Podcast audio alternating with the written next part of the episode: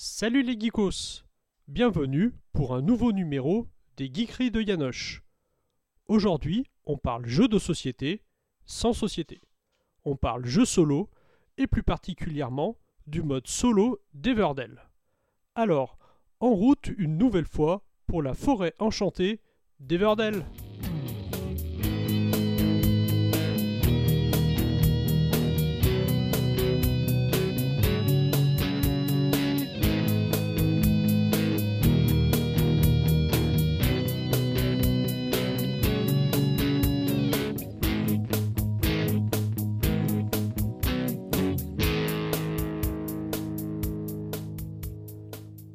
16 mars 2020.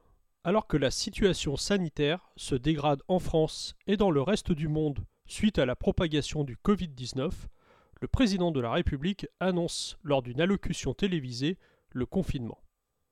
16 mois plus tard, après plusieurs confinements, couvre-feu et autres mesures, la situation n'est toujours pas revenue à la normale et nous avons dû adapter notre mode de vie, que ce soit pour le travail, la vie de tous les jours mais aussi les loisirs.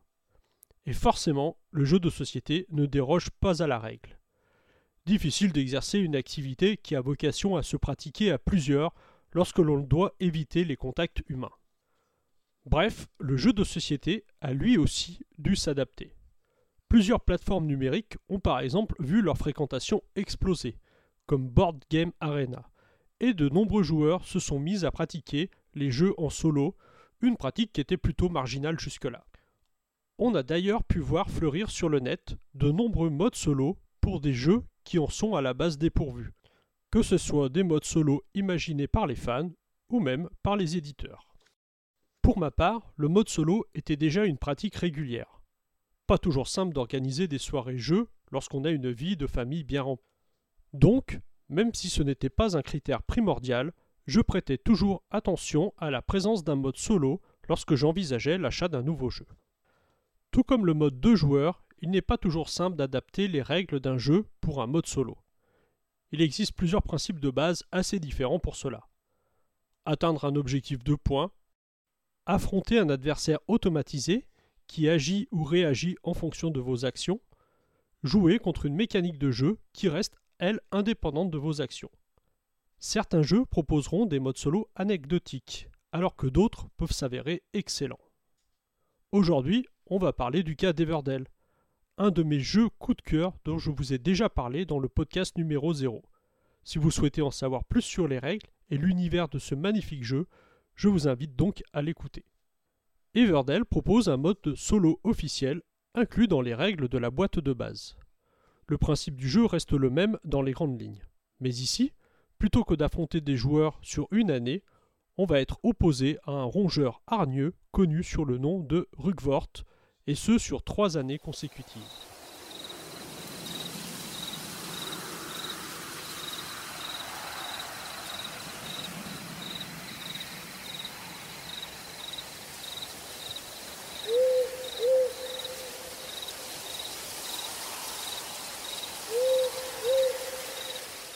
Sur le plateau, il est représenté par des pions noirs. Normal pour une créature maléfique. Il dispose du même nombre de pions que le joueur, sauf la troisième année où il aura un léger avantage. Ces pions vont venir, au fil des saisons, bloquer des emplacements, certaines cartes forêt, ainsi que les cartes des clairières qui ne seront alors plus accessibles aux joueurs. Pendant les quatre saisons, les règles restent les mêmes pour le joueur, si ce n'est qu'à chaque carte posée, Rugvort jettera un dé de 8 et jouera la carte de la clairière correspondante. À la fin de la saison, Rugvort gagnera automatiquement les événements pour lesquels il aura les cartes nécessaires et positionnera ses nouveaux ouvriers pour bloquer de nouveaux emplacements et de nouvelles cartes. À la fin de la première année, on compte les points. Pas de changement pour euh, le joueur. Rugvort, lui, marquera 2 points par carte, 3 points pour les cartes prospérité, ainsi que les événements qu'il aura accomplis. Mais surtout, il gagnera 3 points par événement spécial que le joueur n'aura pas accompli. Si le joueur est victorieux, on repart pour une deuxième, puis une troisième année, durant lesquelles Rugvort marquera cette fois 6 points par événement spécial non accompli par le joueur. D'autres handicaps viendront également s'ajouter. Sur le principe, les règles de ce mode solo ne changent pas vraiment de celles de base, mais la manière de jouer va elle être très différente. Ici, il faudra contenir Rugvort. Pour cela, il y a trois choses essentielles sur lesquelles le joueur devra garder un œil. Tout d'abord, bien récupérer les événements avant Rugvort. Lui ne pourra le faire qu'au changement de saison s'il a les cartes nécessaires. Donc rien ne sert de se presser, mais il faudra rester attentif et l'empêcher si possible d'obtenir les cartes nécessaires. Ensuite, il faudra accomplir le plus d'événements spéciaux possible, car tous ceux qui n'auront pas été réalisés par le joueur rapporteront 3 puis 6 points à Rugvort, et là, ça peut vraiment faire très mal. Enfin, lorsqu'on joue une carte, Rugvort en joue forcément une, et va donc gagner 2 ou 3 points. Il faut donc être sûr qu'au final, cela soit rentable et donc éviter de poser des cartes qui rapportent peu.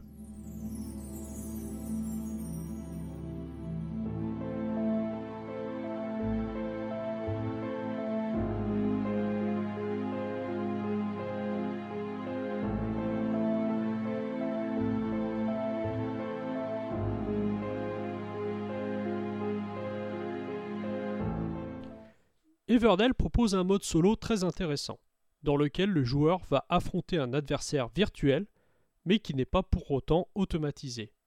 On est un peu à mi-chemin entre l'affrontement contre un adversaire et une mécanique.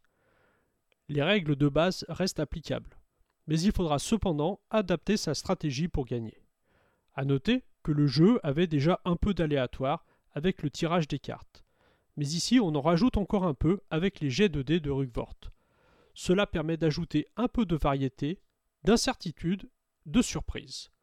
Mais le joueur restera toujours maître de ses actions, et il ne pourra s'en prendre qu'à lui si Rugvort remporte la partie.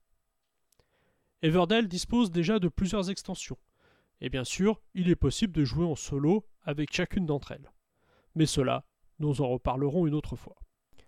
En conclusion, si vous aimez Everdell, les jeux mélangeant les mécaniques de cartes et de pose d'ouvriers, et que vous souhaitez vous essayer à des jeux solo, alors vous pouvez bien vous laisser tenter par ce beau voyage dans la forêt des Verdelles, même si c'est un voyage solitaire. Everdell est un jeu Starling Game, localisé en France depuis peu par Matago. C'est un jeu de gestion pour 1 à 4 joueurs, à partir de 14 ans pour des parties de 30 minutes à 1 heure. Vous le trouverez pour 54 euros environ. Sur ce, je vous dis à très bientôt pour de nouvelles aventures geeks.